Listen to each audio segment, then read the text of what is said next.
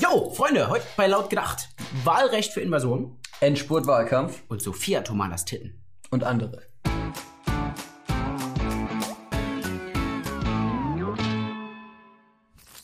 Wahlbetrug schon vor dem Wahltag.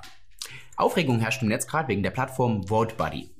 Die fordern dazu auf, auch Nicht-Wahlberechtigte an der Wahl teilhaben zu lassen. Ja, und dies betrifft dann vor allem Ausländer ohne deutsche Staatsangehörigkeit. Und davon gibt es einige. Millionen.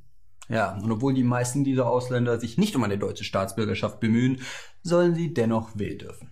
Meinen zumindest die Betreiber von VoteBuddy. Es wäre ganz einfach. Unterlagen anfordern, unterschreiben, dem Nicht-Wahlberechtigten geben und schon wird die Wahl etwas undeutscher. Naja, klingt eigentlich nach einem feuchten Traum von Aidan Özegutz. Kurz eidern. Ayran. Natürlich gab es deswegen einen entsprechenden Shitstorm. Und am Ende hat sich das Ganze auch noch als Fake herausgestellt. Alles nur ein Spaß, um die Rechten zu triggern. Ja, es ändert aber leider nichts daran, dass es gegen geltendes Recht verstößt. In Deutschland darf man nämlich nur persönlich wählen. Ja, und es gingen dann auch zahlreiche Meldungen ein beim Bundeswahlleiter Dieter Saarreiter bezüglich eines möglichen Wahlbetrugs und er machte sich dann auch gleich dran, die Sache aufzuklären. Aber irgendwie drängt sich der Eindruck auf, dass es dem Typen gar nicht per se gegen diese Aktion ging, sondern vielmehr darum, dass es ja Futter für die Rechtspopulisten wäre. Die wittern doch sowieso überall Wahlbetrug. Ja, also diejenigen, die eigentlich ihm dabei helfen, seinen Job vernünftig zu machen, sind hier das größere Problem. Das ist natürlich, was das Vertrauen in die Wahl angeht, nicht unbedingt besonders zuträglich. Vielleicht wäre hier ein Dankeschön angebracht. Bitteschön. Dankeschön. Ja, Fake hin oder her. Eins hat die Aktion auf jeden Fall bewirkt. Die Leute denken jetzt über das Thema noch nicht vorhandenes Wahlrecht für Invasionen nach und denen ist eine Glühbirne in Sachen Briefwahl aufgegangen. Ja, dass Briefwahl anfällig ist für Fehler, das muss ich euch, glaube ich, nicht erzählen. Ich tue es jetzt einfach mal trotzdem. Man kann sie blanko verkaufen, man kann sie an Leute weitergeben, die überhaupt nicht wahlberechtigt sind, wie bei VoteBuddy beispielsweise. Man, die können auf dem Postweg verloren gehen, es kann gestohlen werden. Ihr wisst schon. Ja, die Liste ist lang und die Liste wird immer länger. Die Probleme werden immer größer. Bei der letzten Wahl waren es nur 25 Prozent, die gesagt haben, wir nehmen Briefwahl. Diesmal sind es schon beinahe 30 Prozent. Das heißt, die Wahrscheinlichkeit für Fehler und Risiken steigen dabei einfach. Wahlbetrug wird immer leichter. Ein Grund mehr, am Sonntag tatsächlich vor Ort seinen Arsch im Wahllokal zu haben und zu wählen. Persönlich. Eine Wahlurne.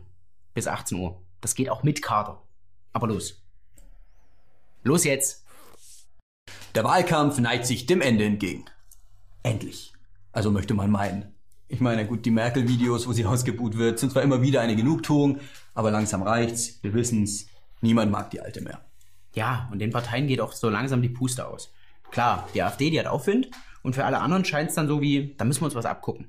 Das wird schon keiner merken. Ja, hat sich die FDP auch gedacht. Hier, der Schönling von denen. Christoph, Christoph Lindner. Der macht es jetzt zur Voraussetzung für eine Koalition mit der CDU, dass es ein Gesetz zur Einwanderung gibt. Und sollte er nur in der Opposition landen, soll es einen Untersuchungsausschuss zu Merkels Flüchtlingspolitik geben. Aber nur, wenn er nicht in der Regierung sitzt. Ansonsten sind dann die ganzen Rechtsbrüche von Merkel und Co. völlig egal. Hier ist man flexibel. Aber auch die SPD hat gemeinsame Ziele mit der AfD. Die 15%-Marke. In aktuellen Umfragen liegt die SPD bei unter 20%. Das muss man erstmal schaffen. Da steckt eine ganze Menge Arbeit drin. Ja, und die Woche konnte man auch erst sehen, wie Martin Schulz live probiert hat, sich auch den letzten Fußballfan als SPD-Wähler vom Hals zu schaffen. Peter Altmaier von der CDU hingegen hält von der AfD nicht besonders viel. Und von Demokratie hält er noch weniger. Denn laut ihm wäre es besser, am Wahltag daheim zu bleiben, als die AfD zu wählen. Denn eine Stimme für die AfD wäre mit nichts und rein gar nichts zu rechtfertigen. Es gab mal eine Zeit, da wurde niedrige Wahlbeteiligung als Ausdruck von Politikverdrossenheit bemängelt. Man hat sich mehr politisches Interesse gewünscht. Aber das ist offensichtlich alles nur heiße Luft. Weil jetzt, wo es an eure eigene Macht geht, da heißt es dann plötzlich, naja, hm, so viel politisches Engagement. Das ist anscheinend unangenehm. Man wünscht sich dann doch mehr Uninteressierte. Wer sind schon diese Neuen? Wer ist denn jetzt veränderungsmüde, Herr de Maizière? Also Freunde, wenn ihr den Dicken und die Misere ein wenig ärgern wollt, dann geht am Sonntag zur Wahl. Wir sehen uns da. Wir können uns gar nicht da sehen. Wir sind in anderen Wahlbezirken. Schaltet live ein. In den USA ist es schon ganz lange üblich, dass sich Promis hinter einen Kandidaten im Wahlkampf stellen und dazu natürlich dann auch öffentlich stehen. Hier in Deutschland läuft das Ganze noch so ein bisschen schleppend an, aber ausgeschlossen ist es auch hier nicht. Für die CDU zum Beispiel. Hier stellt sich Lena Meyer-Landrut hinter die Partei. Bei Instagram bekannte sie, dass sie hinter Angela Merkel steht, weil sie jungen Frauen die Vision gibt, alles werden zu können. Was denn? Eine kinderlose Volksverräterin, oder? Na gut, vielleicht wurde ihr auch einfach ein Posten in der neuen Regierung versprochen. Im Digitalministerium als Datenschutzbeauftragte. Hier hat ja Lena schon bereits ihre Erfahrungen in der Vergangenheit gemacht. Noch energischer setzt sich Sophia Tomalla für die Kanzlerin ein. Ja, als Social Media Expertin weiß sie natürlich ganz genau, was sie tut. Und Fischen am rechten Rand.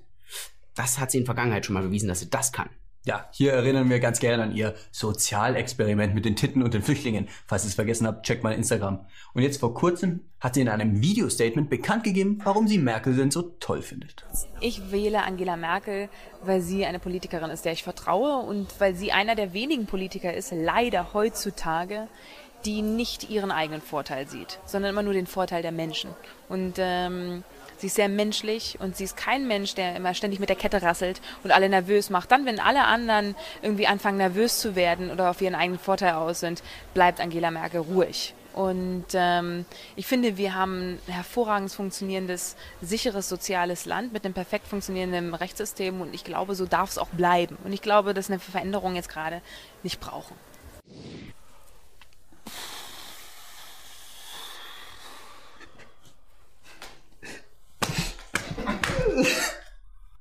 Freunde, solche Leute dürfen wählen, ohne Vote Buddy. Also bitte, schwingt euren Arsch am Sonntag in das Wahllokal. Verdammte Scheiße. Ich habe 180 Puls. Ich 181. 187.